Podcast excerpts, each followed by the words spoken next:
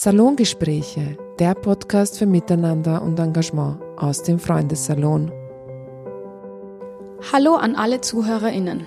Mein Name ist Munira Mohamud und wir haben für unsere heutige Podcast-Folge den David Priet zu Gast. David ist 34 Jahre alt und aus Innsbruck. Er ist in der Kulturbranche tätig und beschäftigt sich dabei mit vielen kulturpolitischen Themen.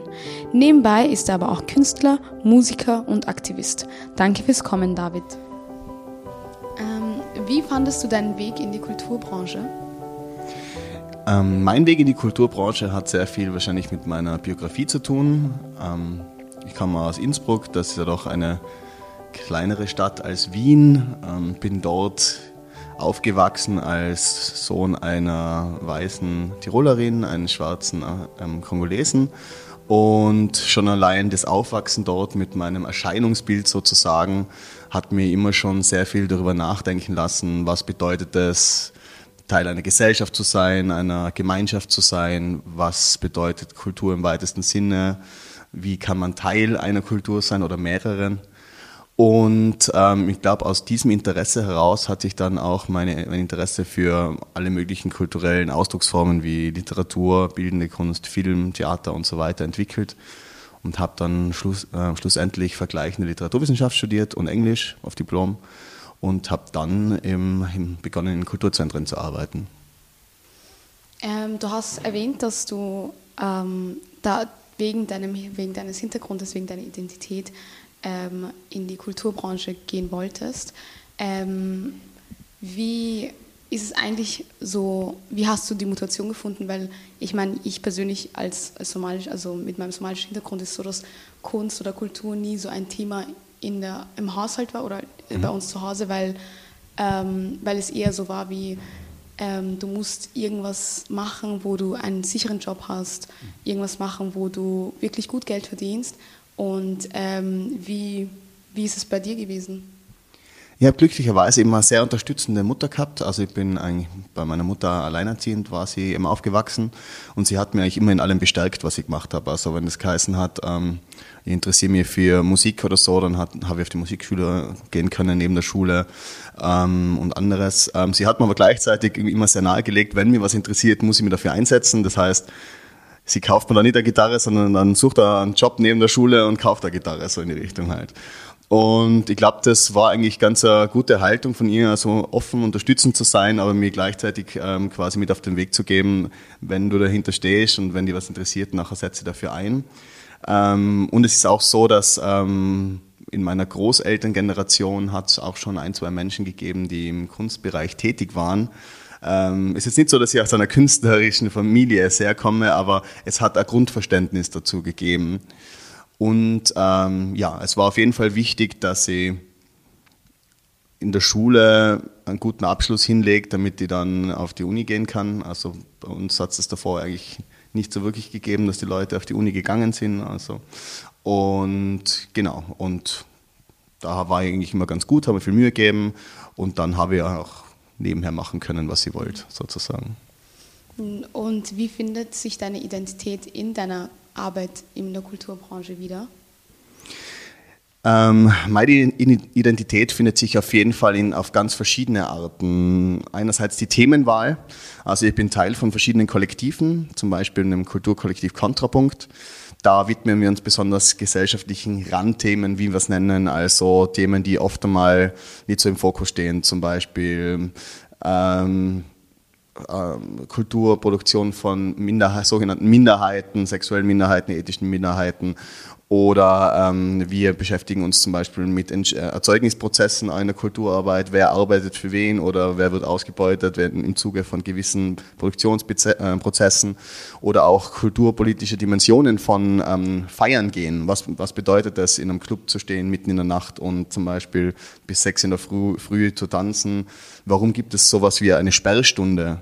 Ähm, wer profitiert davon und so weiter. Also das ich finde, es gibt irgendwie bei jedem Thema, in dem man sich bewegt und lebt, hat das ganz viel äh, gesellschaftliche Dimensionen. Und wenn man mit den Menschen dann auch mal darüber spricht, dann wird das eigentlich vielen, die meisten eigentlich schnell klar und dann gibt es oft die Aha-Momente, ja, warum ist das eigentlich so? Und da entstehen eigentlich immer sehr ähm, spannende ähm, Veranstaltungen. Auch versuchen wir oft einmal so sozusagen die Diskussion aus der Uni raus ähm, einfach in den Alltag zu bringen. Also wir haben oft zum Beispiel Veranstaltungen, wo wir zuerst eine Diskussion haben zum Thema oder einen Film zeigen und danach gibt es ein Konzert oder Party oder irgendwas und das nehmen die Leute eigentlich sehr gern an. Ähm, du hast kurz erwähnt, so dass das mit, dem, mit der Sperrstunde und dem Feiern, mhm. dass das äh, auch eine Art von Kunst ist, finde ich urspannend. So möchtest du irgendwie mehr darauf eingehen? Ja, sehr gerne. Also jetzt das Thema Sperrstunde zum Beispiel ist uns schon ganz lange ein Anliegen, weil so richtig in den Fokus gerückt ist es ja jetzt im Zuge der letzten Jahre der Pandemie. Da hat es dann immer wieder Diskussionen gegeben, okay, Sperrstunde 8 Uhr, 9 Uhr, 10 Uhr. Dann waren sie die Fragen, warum 10 Uhr und nicht 12 Uhr? Ähm, also dann ist oft argumentiert worden, ja, ab einem bestimmten Zeitpunkt ähm, sollte man ohnehin zu Hause sein. Oder ab einem gewissen Zeitpunkt sind die Leute dann zu betrunken, um sich verantwortungsvoll zu bewegen, so in die Richtung. Und der Formel hat es ganz viele Diskussionsebenen aufgemacht, die wir uns schon ganz lang gestellt haben. Und ähm, gerade so ganz viele wichtige, sage ich mal, kulturelle Errungenschaften wie äh, musikalische Strömungen wie Blues, Jazz oder Disco oder auch House ähm, oder diese ganzen Queer Partys, Bewegungen, Sex-Positiv-Räume, die sind eigentlich ursprünglich alle in Spelunken entstanden, im Schutze der Nacht. Also das ist jetzt nicht so, dass diese ganzen Sachen entstanden, oder Hip-Hop, das ist jetzt nicht entstanden, weil die große Gesellschaft gesagt hat, kommt her und teilt eure Ideen mit uns. Ganz im Gegenteil. Also die Leute haben sich ihre Räume gesucht und haben da Sachen entwickelt. Und ähm, vor diesem Hintergrund haben wir eigentlich ähm, dann eine Veranstaltungsreihe gemacht, Sperrstunde, das Ende der Nacht. Ähm, was bedeutet es eigentlich, diese Räume für sich ähm, auch zu claimen und ähm, zu sagen, das ist wichtig, was wir da tun? Voll spannend. Ähm, so jetzt, ich höre so heraus, dass, dass Kultur oder halt Kunst auch sehr politisch sein kann. Mhm. Wie glaubst du, passt für dich so Kultur und Politik zusammen? Das geht für mich immer Hand in Hand. Also so Themen wie, ähm, also vielleicht kann man auch nochmal ein bisschen unterscheiden, in gewissen Maßen, wenn es jetzt heißt Kunstbetrieb und Kulturbetrieb, ähm, gibt auch große Überschneidungen zum politischen. Also, ähm, man, es gibt ganz viele KünstlerInnen, die sich dezidiert als politische Kunstschaffende ähm, verstehen.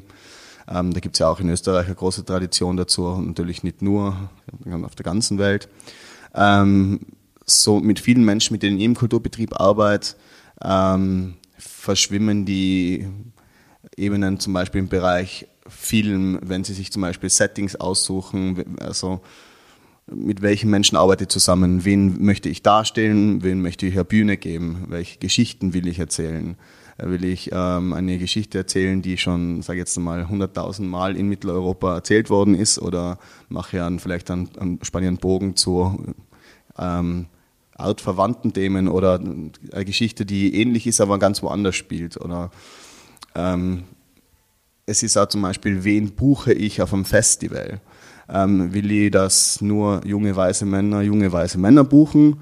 Ähm, oder ist es mir wichtig, dass zum Beispiel ähm, auch viele ähm, Frauen vertreten sind, viele ähm, intergeschlechtliche Personen? ist es mir wichtig, dass die auf der Hauptbühne spielen oder auf der, quasi Parky, die auf der Nebenbühne und so weiter. Also ganz viel von der Arbeit, wie man schon an die Planung herangeht, ähm, hat für mich schon ganz viel politische Aussage, weil ich damit entscheide, wen widme ich meine Zeit auf oder wem will ich eine Bühne geben. Vor allem mal das Thema, geht es mir hauptsächlich darum, Geld zu verdienen oder geht es mir darum, irgendwie Diskursräume aufzumachen? Das ist ja auch was. Und ähm, geht es bei dir nicht, natürlich nicht um Geld, oder? Sondern also das ist im, ähm, Geld ist ein großes Thema. Aus dem Grund ähm, bin auch Teil der ähm, Tiroler Kulturinitiative und die IG Kultur und wir setzen uns schon seit ganz vielen Jahren für faire Bezahlung im Kulturbetrieb ein, weil wir einfach auch sagen, Kulturarbeit ist Arbeit und Arbeit verdient Geld. Das heißt, wenn man jetzt zum Beispiel eine Künstlerin engagiert für ein Bühnenbild oder eine Schauspielerin oder eine Musikerin, dann haben die auch verdient, dass sie fair entlohnt werden ähm, vor, weil, das, weil sie ja auch jahrelange Ausbildungsprozesse meistens hinter sich haben und auch ihre Miete bezahlen müssen, ihre Lebenshaltungskosten und so weiter. Das heißt, das Thema Kunst, Kultur und Geld ist schon eng ähm, miteinander verknüpft. An, aber eben, ich glaube, auf deine Frage eher einzugehen, ist es so, also in den Kollektiven, in denen ich arbeite, eben, ich arbeite in keinem gewinnorientierten Unternehmen, also in allen ähm, Orten, in denen ich arbeite, auch in der PMK, das Kulturzentrum in Innsbruck, wo ich Geschäftsführer bin. Das sind eigentlich alles gemeinnützige Vereine, gemeinnützige Initiativen, die auch ähm, Förderungen bekommen und wo es un uns darum geht, mit diesen Förderungen transparent umzugehen, sie sinnvoll einzuschätzen und jetzt ähm, keine Gewinnmaximierung für irgendwelche einzelnen Personen herzustellen, mhm. sondern eigentlich das Geld ähm, so zu verwenden, dass möglichst ähm, viele Menschen was davon haben, wenn man es so sagen will. Ja, voll, voll spannend. Ähm, wenn ich zurückkomme auf ähm, dein, deine künstlerische Laufbahn, hast du gemeint, du hast vergleichende Literaturwissenschaften studiert. Und ähm, ist es auch dein Schwerpunkt, also so Kunst als also Form, Literaturform oder hast du auch andere Bereiche oder künstlerische Bereiche, wo du auch tätig bist? Ähm, die vergleichende Literaturwissenschaft ähm, hat für mich ähm, auf jeden Fall die Basis für vieles geschaffen. Es ist am Anfang vielleicht ein bisschen verwirrend. Ähm, es geht jetzt nicht nur darum, im, äh, im, Literaturbereich sich zu bewegen, sondern wir haben uns ganz viel mit ähm, Oper beschäftigt, Musik, Theater, viel, vor allem auch viel Theorie. Ähm, Theorie im weitesten Sinne von Kulturtheorie, Literaturtheorie oder auch Literaturbetrieb in der, in der Praxis sozusagen. Das heißt, ähm, ich selber habe eigentlich viel mit Schreiben angefangen, wenn ich selber künstlerisch tätig war, habe aber dann schnell den Sprung in die Musik auch gemacht, habe das dann einfach verbunden. Habe aber dann im Laufe der letzten Jahre bin ich immer wieder eher so im performativen Bereich ähm, tätig gewesen. Also ich habe einiges in, vor Jahren recht viel Performances gemacht, habe aber auch ähm, ähm, bildnerisch gearbeitet, ähm, bin recht interdisziplinär, habe auch glücklicherweise ein paar Auslandsaufenthalte machen können ähm, über die Europäische Union in so einem Rahmen von eines Creative Europe Projektes, zum Beispiel in Georgien oder auch in, ähm, in Litauen. Und mir ist es eigentlich auch immer wichtig, wenn ich woanders arbeite, zum Beispiel, das heißt woanders, aber wenn ich wohin komme und mich dort künstlerisch betätige, jetzt nicht einfach nur was zu machen, was jetzt einfach nur mir keine Ahnung, also natürlich kommt viel aus mir heraus, aber ich setze mich gern mit den Gegebenheiten auseinander, spreche mit den Leuten. Hey, was ist bei euch gerade wichtig? Was sind die Themen? Ähm, und ähm, auch so im Rahmen von Workshops zum Beispiel versuchen, Ansätze zu geben, die mir geholfen haben und die vielleicht auch anderen, die es interessiert, helfen könnten. Ich habe herausgehört, dass du auch ähm, Musik machst. Mhm. Ähm, wie kam es dazu, dass du musikalisch unterwegs bist? Ja, Musik, das ähm, ist ja für viele schon so ein bisschen Einstiegsdroge in jungen Jahren, so irgendwie, so als junger Mensch, man hört irgendwie Musik, wo man sich denkt, wow, toll, ähm, das holt mir irgendwie voll ab. Und bei mir war das halt auch so mit ähm, 12, 13, so die rebellische Musik, so, bin dann recht schnell mit so, ähm, ja, in so, mit Punk dann in Berührung gekommen, haben gedacht, ja, das will ich auch, die singen da über Sachen, die irgendwie cool finde, ähm, Widerstand gegen gewisse Dinge oder sich auflehnen oder sein eigenes Ding machen. Und so habe ich dann meine ersten schlechten Punkbands auch gegründet und habe dann meine ersten Gehversuche gemacht. Und es hat, war eine wichtige Zeit, war eine prägende Zeit, habe aber eben darauf, also den laufenden Jahren danach dann über Metal, dann eher ins Experimentelle rein. Und mittlerweile hat sich aber der Bogen geschlossen, bin ich eigentlich eher wieder Richtung Hardcore-Punk gekommen so 15 Jahre später, 20 Jahre später, bin ich wieder in einer ähnlichen Situation wie vor 20 Jahren, vielleicht nicht mehr ganz so rotzig und ein bisschen besser gemacht, aber der Spirit ist ziemlich ähnlich. Das heißt, du hast eine Band gegründet oder? Genau, also vor eben, ich habe dann irgendwie mehrere Jahre mich eigentlich gar nicht mehr so wirklich mit im Bandkontext bewegt, aber in den letzten Jahren hat sich dann wieder ergeben. Das war für mich auch extrem äh, wichtig. Es war irgendwie diese Pandemiezeit und es war so viel, man ist viel zu Hause und ähm, es hat sich so viel Frust angestaut. Und es gibt natürlich verschiedene Kanäle, hoffentlich, wo man es ein bisschen los wird. Aber ich habe mir gedacht, so, ich hätte einfach Bock, wieder mal einfach eine Stunde lang rumzuschreien. Und das war dann einfach super, im Proberaum zu gehen, da laute Musik zu machen mit Menschen, die, denen man ähnliche Ideen teilt und einfach dann eine Stunde lang eben seine Messages rauszuschreien und das entspannt extrem. Ja, also wie heißt deine Band? Ja, die eine Band heißt Mrak, Das ist eine Doom-Metal-Band, also MRAG, so eher Mrak im Sinne von so einem Laut, also das, da geht es extrem viel einfach um schweres Dröhnen in der Band, sage ich mal. Ähm, die zweite Band ähm, ist recht neu, wo wir immer noch in, der Diskussionsphase sind, wie wir heißen. Heißt jetzt doch irgendwie Schikane oder heißt irgendwie anders, aber wir werden auf jeden Fall bald in Innsbruck und auch in Wien die ersten Shows spielen. Da werde ich auf jeden Fall was hören lassen, mhm. falls es jemand interessiert. Also Innsbruck PMK oder in Wien im Fenster oder so. Werden wir bald einmal anzutreffen sein. Mit dem Rack? Auch, ja. ja. Und mit der anderen hoffentlich auch. Und welches Genre ist äh, die anderen noch kein namenslose Band? Ja, eben, die geht eher in Richtung eben Crust Punk, also ja. so düster Punk und Mrak eher so in Richtung Doom Metal. Voll spannend. und ähm, was mich interessiert, glaubst du, hat äh, dein, dein, also dein, dein Werdegang oder halt dein Hintergrund als Literatur, Literaturwissenschaftler es einfacher gemacht, Musik zu machen, also so zu schreiben? Ich glaube, ähm, der Hintergrund in der Komparatistik hat mir sehr viel Angst genommen, von Sachen einfach auszuprobieren. Also ein Professor von mir, der mir extrem geprägt hat, der hat uns recht früh schon nahegelegt, es geht jetzt in einem Studium mit darum, dass wir jetzt, wir werden viel miteinander diskutieren, wir werden oft nicht so auf eine Lösung kommen, wir werden vor allem, hat er gesagt, geht es darum, auch manchmal lustvoll zu scheitern. Das heißt, so, man kann ja mal schauen und wenn man zu nichts kommt, dann kommt man zu nichts, aber zumindest haben wir ein gutes Gespräch geführt, so in die Richtung. Und das hat mir schon mal extrem viel Angst genommen beim Studieren, weil man kommt auf die Uni und denkt sich, wow, okay, ähm, jetzt bin ich in der, quasi auf der Hochschule angekommen und ich verstehe voll wenig am Anfang und das kann ja auch einschüchternd sein, zumindest war es bei mir so. Und dann ist so eine Haltung extrem einladend gewesen. Und das, ähm, ja, über die Jahre, wenn man sich dann gewisse Sachen dann auch aneignet, besser versteht und sein Handwerkzeug lernt und mittlerweile muss ich ja sagen, habe ich recht viel gelernt. Ähm, kriegt man aber doch auch mit, wenn man nachher sich mit vielen anderen Kunst- und Kulturartefakten auseinandersetzt.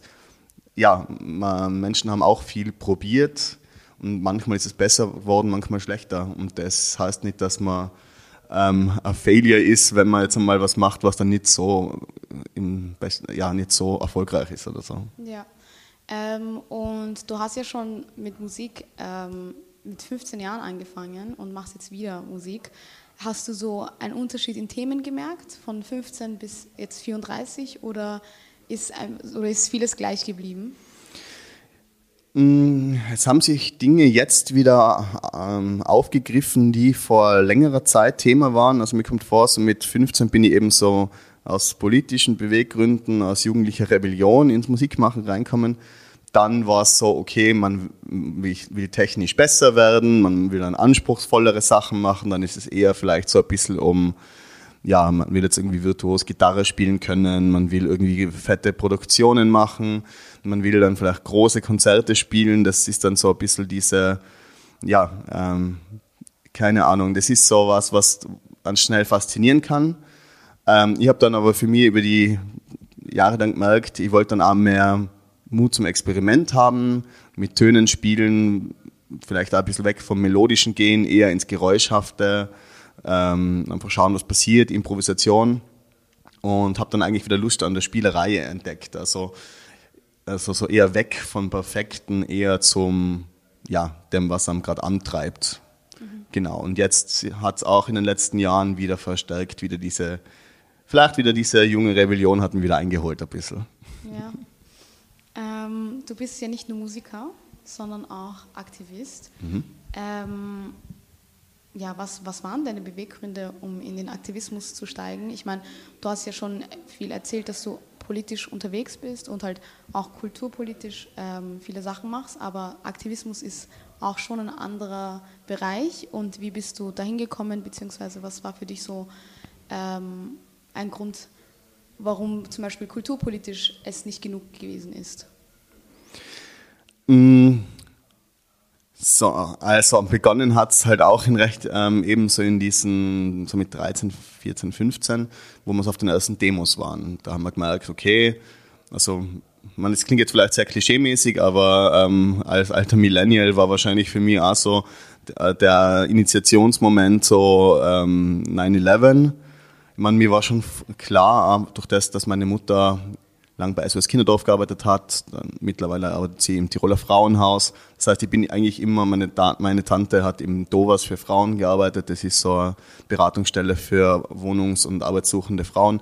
Das heißt, es war mir, ich habe schon recht früh Berührungspunkte gehabt mit ähm, Menschen, die sich einsetzen für andere oder dass es Missstände gibt auf der Welt. 9-11 war dann halt irgendwie so eine neue, neue große Qualität mit dann diesen, okay, großen kriegerischen Folgen danach, großen Migrationsbewegungen und so weiter. Und ja, war dann mehrere Jahre halt, sage ich mal so, immer wieder ein bisschen aktiv.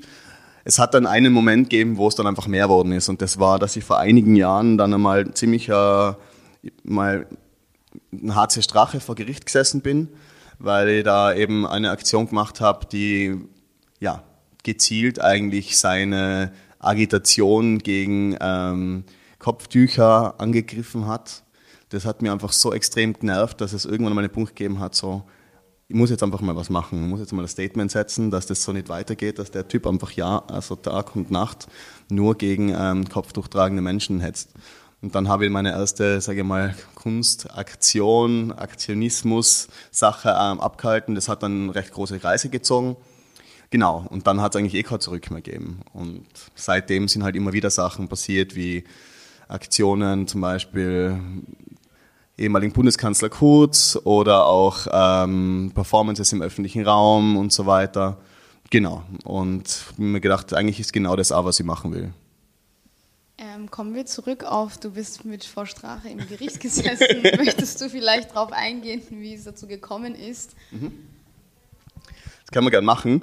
Ähm, ja, die meisten guten Dinge äh, passieren dann auch irgendwie oft so ein bisschen ähm, zufällig. Und zwar war es so, dass eben, wie gesagt, ich mich, bin ja wieder mal da gesessen, habe mich geärgert über Heinz-Christian Strache und, okay, und wollte mal schauen, okay, was macht er jetzt gerade wieder? Und wollte auf seine Homepage geben. Hab dann, bin auf hc-strache.at gegangen und habe gesehen, okay, die, die Domain ist nicht vergeben. Okay, schräg. Und dann habe ich geschaut, ja, die, die kann man kaufen, 15 Euro. Ach, das mache ich jetzt, passt. Und dann auf einmal war ich Besitzer der Domain hcstrache.at und habe halt dann gedacht, okay, was könnt ihr jetzt damit machen? Habe dann mein eigenes fiktives Modelabel gegründet, Haute Couture Straßenchefin, also Strache, und habe dann auf dieser also Seite, also HC Strache, habe ich dann Kopftücher verkauft für integrative Flüchtlingsprojekte und dann war so HC Strache unterdrückt, äh, also unter, unterstützt eben integrative Flüchtlingsprojekte. Ähm, habe dann einen kleinen Webshop eingerichtet und das ist dann sofort irgendwie in der Zeit im Bild gewesen und dann nach zwei Tagen habe ich schon die Klage gehabt und dann ist es explodiert. Also das so am ersten Tag habe ich irgendwie so, zwei, so 100 Zugriffe gehabt und 200 und einmal waren es irgendwie 20.000 und dann ist es halt ja alles seiner Wege gegangen und dann habe ich mir gedacht, okay, jetzt geht's eh kein zurück mehr und habe dann recht viel Öffentlichkeitsarbeit gemacht, habe hab dann viele T-Shirts gedruckt, ähm, habe im, im Rahmen von dieser von dieser ganzen Sache auch Spenden gesammelt, habe ähm, andere Sozialprojekte vorgestellt, Ich mir gedacht, so wenn ich jetzt schon einmal ein bisschen Öffentlichkeit habe, muss ich die nutzen. Und das ist dann eigentlich ganz eine coole Sache geworden. Und ähm, durch das, dass ich auch nie seinen Namen irgendwie verunglimpft habe, und eigentlich auch nie seinen Namen direkt ausgesprochen habe. Ich habe immer nur von meinem Modelabel gesprochen und halt von der Domain. Ist es dann auch vor Gericht eigentlich recht easy gegangen. Also wir haben uns dann auf einen Vergleich geeinigt. Ich habe dann 5.600 Euro zahlen müssen, habe aber im Rahmen von einer Soli-Party 6.400 eingenommen. Das heißt, ich habe dann nochmal 800 Euro spenden können. Und ja, so hat das eigentlich ganz gutes äh, Ende gefunden und war dann eigentlich ein guter weiterer Startschuss für andere Projekte. Ähm, hattest du Angst? Ich meine, ist doch sehr angsteinflößend vor Gericht zu stehen. Vor allem, also wann war das ungefähr? Ähm, das war 2016, glaube ich. Also es war, da war er noch nicht, er war noch nicht Vizekanzler, aber er war der mit Abstand größte rechtspopulistische Politiker in Europa. Oder halt, sagen wir mal, der beliebteste. Facebook war seine Plattform, also mit den meisten Followers. Und ja, also am Anfang waren so die ersten ein, zwei Tage waren so ein bisschen Adrenalin, so. Und dann war schon, okay, das könnte jetzt echt stressig werden. So, was ist jetzt, wenn, wenn ich da wirklich äh, hohe Summen zu bezahlen habe? Oder was ist, wenn man, es gibt ja auch viele Leute, die es nicht cool gefunden haben. Also es hat dann schon auch Momente gegeben, wo dann irgendwie so ein paar Typen halt zu meinem Arbeitsplatz kommen sein und dann halt so ein bisschen was von der Einrichtung halt dann kaputt gemacht haben und so. Und das sind halt schon so Momente, wo man sich denkt, so, ist es das wert?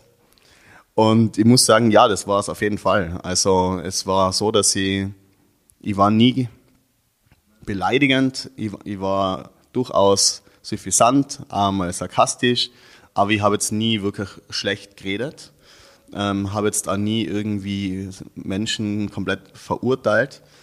Und ich glaube, das ist mir zugute gekommen. Durch das haben es auch sehr viele andere Menschen unterstützt. Und das hat mir den Rückhalt gegeben, den ich gebraucht habe, um das zu machen. Nicht zuletzt meine Familie hat mir unterstützt, haben gesagt, super Sache, wir unterstützen die da und macht da keine Sorgen. Und dann ist es eigentlich ja, gut ausgegangen.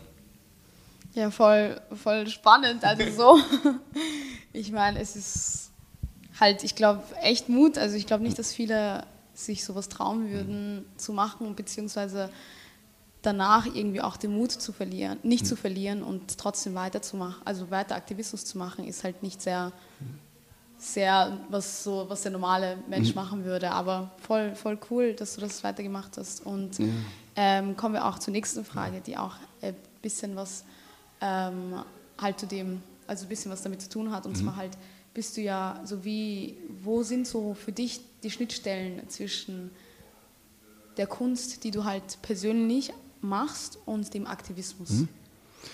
Eben, also man kann es vielleicht darunter destillieren, dass es sowohl in einem künstlerischen Schaffen als auch im Aktivismus mir oft darum geht, ähm, sowas zu vermitteln wie wir leben gemeinsam in dieser Realität, dieser, in dieser Gesellschaft, in dieser Welt und wir haben alle das Recht, uns da zu artikulieren, uns Platz zu nehmen, der uns zusteht.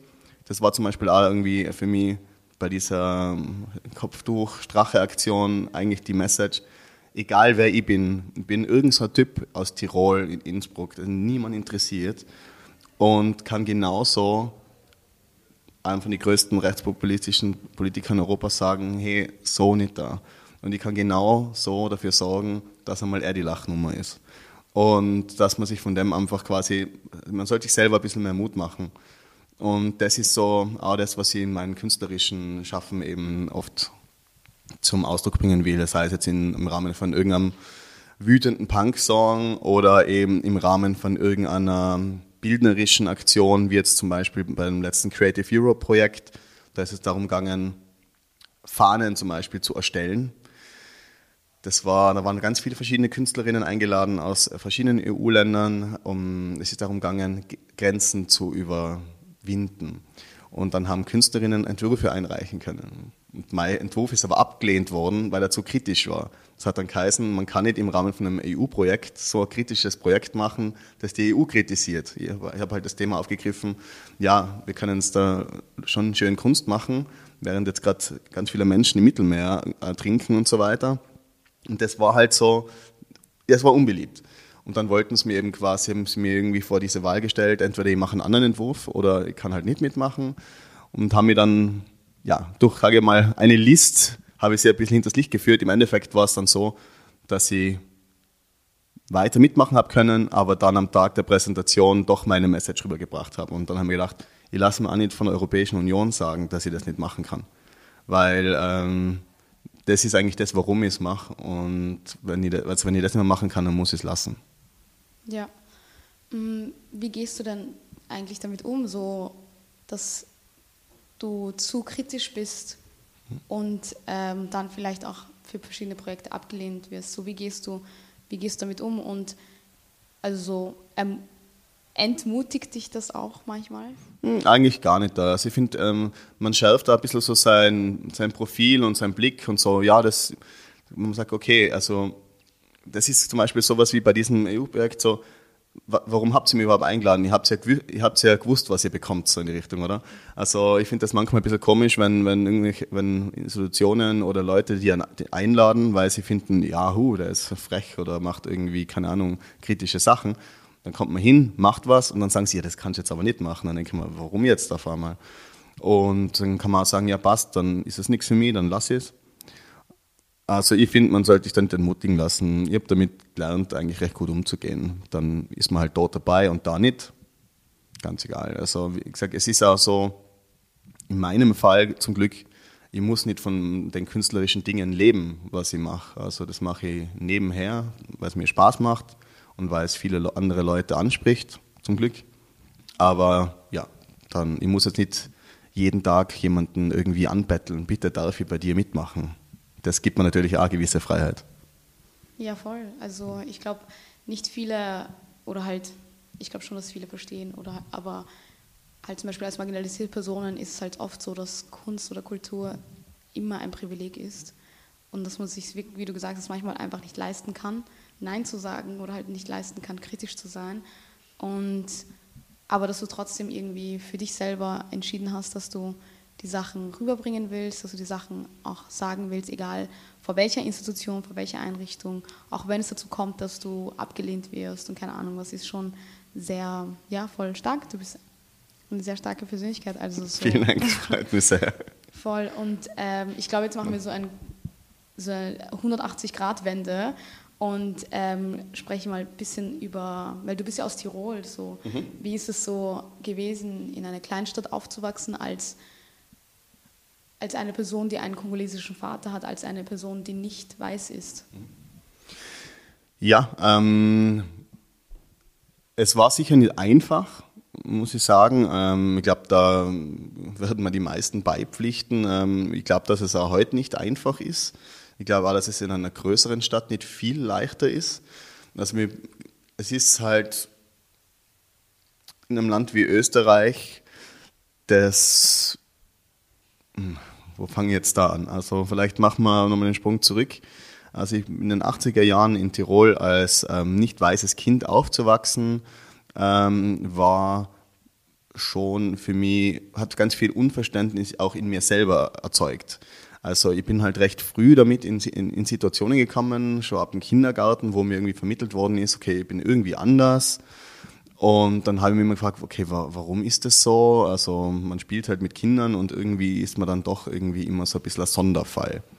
Das ist dann auch, wenn man zu den Großeltern kommt, die, also meine Großeltern kommen aus dem Ötztal, das ist dann nochmal man muss eben sagen, Innsbruck ist eine kleine Stadt, aber es gibt ja noch viel kleinere Orte in Tirol und wenn man dann in ein Tal kommt, wo noch kleinere Dörfer sind, wo das dann noch einmal, sage ich mal, seltener vorkommt oder wo man dann noch mal als ähm, Fremder wahrgenommen wird, kann einem das dann schon äh, ja so weit, es kann dann so weit führen, dass man sich denkt, okay, ähm, dann bin ich halt keiner von euch so in die Richtung. Also es hat so in meinen Kindheitstagen zu recht viel, eben wie gesagt, Unverständnis geführt, dann eigentlich viel zu Wut, dann auch, dann auch Selbstablehnung, weil mir dachte, okay, irgendwas ist falsch, irgendwas ist falsch mit mir oder ich mache irgendwas falsch. Und dann ist es eigentlich eher zu, ähm, eben zu Wut geworden. Und ich glaube, das ist eigentlich das, was mir dann so in den jugendlichen Jahren eben so in diese Punk-Schiene getrieben hat. So quasi, ich muss irgendwo meinen Ärger rauslassen und ich muss irgendwo keine soziale Ungerechtigkeit anprangern weil ich mir gedacht habe, so, es ist eigentlich nicht mein Problem, ich kann nichts dafür, ähm, wie ich auf die Welt gekommen bin. Ich finde auch, dass meine Eltern da jetzt keine Art von Fehler begangen haben, sondern das Problem ist die gesellschaftliche Wahrnehmung und der Umgang damit. Genau. Also ich glaube, also durch Gespräche, die in, letzter, in, den letzten Jahren noch mit vielen anderen geführt habe, die auch jünger sind als ich, es hat sich vielleicht ein bisschen was verbessert, aber leicht ist es nach wie vor nicht da. Also es gibt schon viel, es gibt viele Initiativen und Menschen, die Vermittlungsarbeit betreiben. Es gibt äh, eine bessere Gesprächsbasis, das muss man schon nachsagen. Was wahrscheinlich auch nicht schlecht ist, dass es einfach in den ganzen vielen Massenmedien, sozialen Medien eine viel breitere äh, Gesprächsbasis zu ähm, Themen gibt oder da vor allem auch, dass ich zum Beispiel, ähm, ich hätte mir zum Beispiel schon sowas gewünscht in jungen Jahren wie ähm, ein paar soziale Medien, wo ich mich mit anderen Menschen zusammenschließen kann. Hey, geht's dir ähnlich? Oder hey, du bist nicht allein. Also wenn man dann irgendwie so allein sitzt in Tirol irgendwo und sich denkt, ja, es wäre cool zu hören, dass es anderen gleich geht. Ja, also ich kann das sehr gut nachvollziehen. Ähm, ich bin ja auch, also ich werde ja auch sehr oft als sehr anders, nicht österreichisch wahrgenommen. Und ähm, auch so, wie ich aufgewachsen bin, war auch immer so, ja, warum, bin ich anders oder warum werde ich als anders wahrgenommen? Und das hat auch sehr oft so, bei mir eher weniger Wut, weil ich ein sehr trauriger Mensch bin und immer alles so in Trauer umwandle oder halt ähm, selbst bemitleiden, mich selbst bemitleide. Aber ähm, irgendwann jetzt, dann kurz eh auch mit der, mit der Black Lives Matter Demo, ist so auch so diese, diese Bestärkung gekommen, dieses Empowerment, dass ich, dass auch wenn ich anders bin, dass es nichts Schlechtes mhm. ist mhm. und dass ich irgendwie auch das feiern soll. Und ähm, dadurch habe ich auch so einen besseren Zugang zur somalischen Kultur gefunden und habe auch sehr viel Interesse jetzt auch so an Somalia und halt so meiner eigenen Kultur. Und hattest du das eigentlich auch so, weil du bist ja nur mit deiner ähm, Tiroler Mutter aufgewachsen. Hattest du irgendwann in deinen jungen Jahren auch diesen, dieses Bedürfnis, so auch die andere Seite kennenzulernen und hast du es gemacht oder wie ist es bis jetzt so? Ja, voll. Ähm, eben, ich glaube, ähm, was ich vorausschicken äh, muss, glaube ich eben, ähm, es hat da gewisse Dynamiken gegeben, die ich jetzt gar nicht genau ansprechen möchte, aber weil ich jetzt keine anderen Familienmitglieder da irgendwie mit reinziehen will oder so, oder wo man denkt, so das ist etwas, was jetzt nicht ähm, so in der Öffentlichkeit besprochen werden muss. Aber eben, ähm, bei mir war es so, dass mir das am Anfang voll interessiert hat. Dann war es aber eigentlich jahrelang nicht möglich. Und dann hat es ein bisschen so ins Gegenteil, ist es ein bisschen ins Gegenteil gekippt, weil ich mir gedacht habe, so, hey, ich habe überhaupt keinen Kontakt zu, ähm, zu Afrika, zum Kongo oder zur afrikanischen Kultur, habe aber jeden Tag das Aussehen, das mich so erscheinen lässt, als ob ich das hätte, wird ständig darauf angesprochen und so weiter. Dann hat mir das richtig äh, begonnen zu nerven, muss ich ganz ehrlich sagen. Ich wollte es dann ganz eigentlich so weit von mir wegschieben wie möglich. Und es hat dann eigentlich erst wieder den, Umweg über ganz viele Gespräche, auch Gesprächstherapien und so weiter. Und eben habe schon auch die die Traurigkeit für mich gepachtet, also nach vielen, nach langen depressiven äh, Phasen gebraucht, um das ein bisschen aufzuarbeiten. Und kann erst eigentlich seit den letzten Jahren mich, mich wieder sehr dem öffnen und habe da eigentlich wieder jetzt voll Bock, mich dem ähm, zu widmen, aufgeschlossen zu sein und habe erst dann eigentlich andere schwarze Menschen kennengelernt mehr und andere, ja, ich habe mir, hab mir da eigentlich, glaube ich, ganz lang abgekapselt davon, eben aus dieser Frustration heraus und aus, aus einer Wut heraus. Warum habe ich das nicht oder warum wird es mir zugeschrieben, obwohl es nicht meine Lebensrealität ist? Ähm, das heißt, dass es jetzt dann in Zukunft schon eine größere Rolle spielen wird? Hoffentlich. Also wie gesagt, ähm, die Familienstruktur ist jetzt einmal nicht so gegeben, dass ich einen regelmäßigen Austausch habe mit ähm, eben, also der Vaterseite und der Familie fast an dieser Seite, aber ebenso allein durch die ähm, Kreise, in denen ich mich bewege, im kulturellen, im politischen und so weiter, habe ich zumindest einfach mehr Anschluss an Menschen ähm, aus dem afrikanischen Raum oder einfach ähm, ja, mit der Kunst und Kultur davon. Also das ist ja etwas, wo man, wo ich mich aktiv einfach mehr reingestürzt habe und einfach dann einfach so es ist einfach so ein Riesenfundus, den, wo ich gewünscht hätte, ich hätte mich früher damit beschäftigt. Ja, das verstehe ich voll.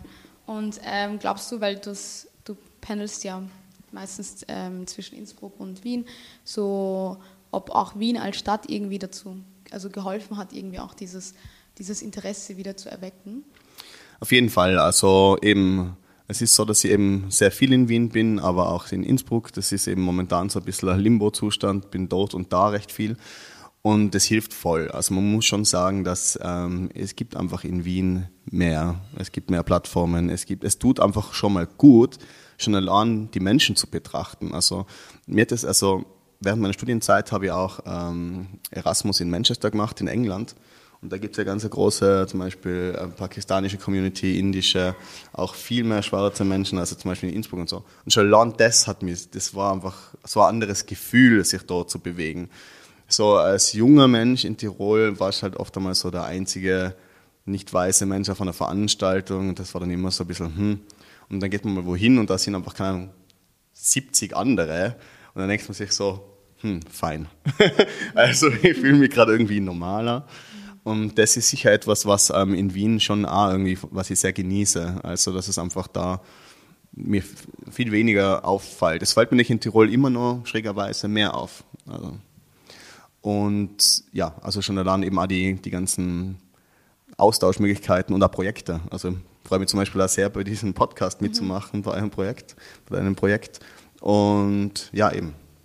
Ich glaube, dass Wien da einfach schon eine große Rolle einer Vernetzung spielt in Österreich. Ja, wenn ich kurz auf das Gefühl eingehen kann, das im Manchester gefühlt hast, ich habe genau das gleiche, dasselbe Gefühl einfach gefühlt, weil ich war letztens in Brüssel und es war einfach so schockierend, so viele schwarze Menschen zu sehen, so viele muslimische Menschen zu sehen, einfach Menschen, die so sind wie du und ich war so, ich war so unbedeutend dort, aber es war so ein schönes Gefühl, einfach nicht angestarrt zu werden oder halt so wirklich normal und unbedeutend zu sein. Und ich glaube, dass sehr oft viele Menschen aus, also aus marginalisierten Gruppen einfach das fühlen wollen, einfach so, es hört sich ein bisschen traurig an, aber unbedeutend hm. sich zu fühlen im öffentlichen Raum. Voll. Ich glaube, dass es etwas ist, was man ganz schwer erklären kann. Ja. Also ich glaube, wenn, wenn man das nicht hat oder wenn man das nie erlebt hat, dann sagen die meisten vielleicht so, hm, okay, na, schräg oder so. Aber du kannst das Gefühl nicht ganz spüren, wenn das, wenn das nicht einfach Teil deines ganzen Lebens ist. Immer. Voll, ja, ist echt voll spannend gewesen. Ähm, ja, jetzt zurück zu Wien und Tirol, weil Wien ist ja eine Großstadt und Tirol, ja, also Innsbruck klein oder halt kleiner. Ähm, wie, wie, also so im Hinblick auf zum Beispiel jetzt Kunst oder halt Aktivismus, so gibt es da Unterschiede in deiner Arbeit, die du zum Beispiel in Tirol machst oder also in Innsbruck machst oder in Wien und fällt es dir in Wien zum Beispiel einfacher, aktivistisch zu sein als in, als in, ähm, als in Innsbruck so? Was sind da so die Unterschiede? Ähm, ich finde eben, kleinere, kleine Städte haben nicht nur Nachteile. Es ist nämlich so, dass man zum Beispiel mit, mit gewissen Aktionen schon sehr viel Aufmerksamkeit erregen kann also das war schon auch ein Vorteil, dass ich dort meine ganze Kultur- ähm, und Aktionsarbeit begonnen habe. Weil ich glaube, wenn ich jetzt in Wien was gemacht hätte, dann wäre ich einer gewesen von ganz vielen Menschen, die vielleicht auch sowas in die Richtung machen. In Innsbruck war ich dann einer von einer Handvoll Menschen, die sowas gemacht haben. Und so hat man dann auch recht schnell ein gewisses Maß an, an Selbstvertrauen, Netzwerk und so weiter irgendwie sich erarbeiten können und hat auch unmittelbare Reaktionen. Also weil ich sage jetzt in einer größeren Stadt wie Wien, wäre es wahrscheinlich dann vielen Menschen egal, wenn ich jetzt in, in der, auf der Straße stehe und irgendein Schild habe oder so. Und wenn sich halt viele denken, ja, okay. Aber eben in einer kleineren Stadt, wo das vielleicht nicht jeden Tag passiert, sondern vielleicht noch einmal im Jahr, dann hat man die Auseinandersetzung mit den Leuten halt wirklich so. Und die denken, okay, was machst du jetzt da? Was ist dein Problem? So, und, und also quasi, also das ist schon auch nicht ganz schlecht. Ähm, ich glaube, dass man in gewissen Settings, dass es alles Vor- und Nachteile hat. Also in Wien geht es eigentlich mir darum, einfach eher ein bisschen die Message zu spreaden, mehr Vernetzung zu machen. Aber ja, so die grundsätzliche Richtung habe ich, glaube ich, gefunden und bin aber gespannt, was einfach nur kommt. Also ich, bin, ich hoffe immer, dass ich immer wieder Sachen, über Sachen stolper, wo ich mir denke, cool, das habe ich noch nie gesehen mhm. oder noch nie gehört. Also ich, ich möchte ungern im Alten immer verhaftet bleiben. Ja. Nein, verstehe ich voll. Und eh, also so extrem spannenden Punkt, den du eingebracht hast, so dass irgendwie in Kleinstädten so der Impact deines Aktivismus sichtbarer ist als in Großstädten. Ich glaube, ich kann das sehr gut nachvollziehen, weil man denkt sich halt in Wien sehr oft so, wie du gesagt hast, so jeder macht das und ähm, du musst wirklich so was urarges, ur was Crazyes gemacht haben, um irgendwie auch Aufmerksamkeit zu bekommen. Und ich glaube, das motiviert natürlich auch, oder? Wenn man mhm. irgendwie sieht, dass es einen Impact hat. Ja, kann nur jedem raten. Also, wenn er mal das Gefühl haben will, dass seine Aktion von vielen gesehen wird, dann stellt es euch mal in ein kleines Tiroler Dorf und macht's das. Ja. Dann habt ihr ganz schnell eine heftige Reaktion darauf. Ja, voll cool. Danke für den Tipp. Seid wahrscheinlich gleich im Regionalfernsehen. so schnell geht das also. Aber was war denn so dein persönlicher Highlight? Allgemein so Kunst oder halt was mhm. deine Aktion oder Projekte, die also ein dir sehr, sehr am Herzen liegen? Mhm. So? Also ich glaube schon, dass das eben, wie gesagt, das vorher angesprochene Haute Straßenchefin-Projekt, dass das für mich eigentlich so ein bisschen mein Herzensstück war, weil es einfach einen Grundstein gelegt hat für vieles anderes. Also da, danach schon auch recht viele subtilere Sachen gemacht. Oder ich beschäftige mich zum Beispiel auch sehr viel mit dem Tiroler Tourismus, ähm, der ja ganz viel Raubbau an der Natur und Gesellschaft betreibt und so weiter aber so mein Handwerk gelernt, sozusagen, auch mir online dann irgendwie auszudrücken und Kanäle aufzumachen und da ein bisschen professioneller zu agieren, das habe ich einfach bei diesem Strache-Projekt gelernt. Und ich muss auch sagen, dass Das, ähm, ich habe eine Rede gehalten im Rahmen einer Black Lives Matters Demonstration in Innsbruck, das ungefähr glaube ich, die größte Demo war, die eigentlich je in meinem Leben in Innsbruck war. Und da muss ich ganz ehrlich sagen, dass das war so, weil das ist ja nicht so lange her und ich war davor auf vielen anderen Demos, und ich habe auf vielen anderen Demos auch Redebeiträge gehalten. Das war schon irgendwie echt ein anderes Gefühl. Also da war ich zum ersten Mal so ein bisschen, das ist mir sehr nahe gegangen, also wo ich mir gedacht habe, so, keine Ahnung, das ist jetzt gerade irgendwie ein wichtiger Moment. Und ja, das wird jetzt so in, was in den letzten Jahren vielleicht so das Wichtigste war. Mhm. Ja, also voll spannend. Mhm. Ähm, wir sind leider schon am Ende angekommen. Ja. Ich habe keine Fragen mehr übrig. Aber ähm, danke fürs Gespräch. Es war sehr spannend irgendwie. Vielen Dank für die Einladung. Ja. Es ist ein super Format und es war voll schön, dass man eben über die verschiedenen Aspekte von Aktivismus, Politik, Kultur, Kunst und so weiter sprechen kann. Lebensrealitäten. Genau solche Austauschräume braucht es einfach. Voll. Und ich finde auch so für mich persönlich auch sehr inspirierend das Gespräch gewesen, weil auch ich sehr kunstinteressiert bin und aber oft so mir gedacht habe, dass so viele wie, also Steine im Weg liegen, aber zu sehen, dass es irgendwie doch funktioniert und dass man einfach seine, seine Leidenschaft finden muss innerhalb der Kunst- oder Kulturbranche, ja, hat mich schon sehr inspiriert. Dankeschön. Danke, David. Sehr gerne. Wenn euch diese Folge gefallen hat, dann folgt uns auf unseren sozialen Netzwerken auf Fremde werden Freunde und auf YouTube, wo wir Vlogs von unserem Alltag bei Fremde werden Freunde posten. Danke und bis zum nächsten Mal.